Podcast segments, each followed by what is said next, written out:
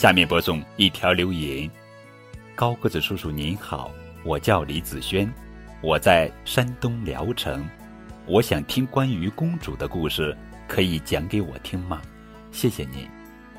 留言回复：李子轩小朋友，高个子叔叔已收到你的留言，今天的节目就讲一个公主的故事送给你，同时。也送给所有收听高个子叔叔讲故事的小朋友们。豌豆公主。从前有一位王子，他想娶一位真正的公主做妻子，可是他寻找了许久，却一直没有找到。有一天晚上，天下起了瓢泼大雨，突然，城堡外有人咚咚咚的。拍打着城门，老国王打开城门一看，啊，门外站着一位美丽的姑娘。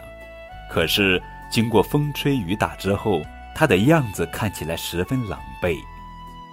我是邻国的公主，因为和仆人走散了，所以希望到您的城堡来避避雨，借宿一晚。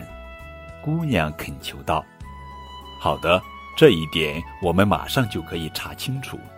年老的皇后走进卧室，她把床上的被褥都搬开，在床板上放了一粒豌豆，然后拿来二十床垫子垫在豌豆上面，最后，她又在这些垫子上放了二十床鸭绒被。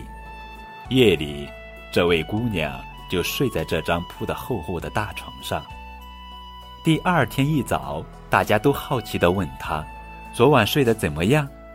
这位姑娘说了：“糟透了，我整夜都没合眼，不知道床上有什么。我感觉有一粒很硬的东西，把我浑身硌得又青又肿，真可怕。”这样一来，大家确定她就是真正的公主，否则谁还会有这么娇嫩的皮肤，隔着二十床垫子和二十床鸭绒被？还能感觉到那粒豌豆呢，王子高兴极了，因为他终于找到了一位真正的公主。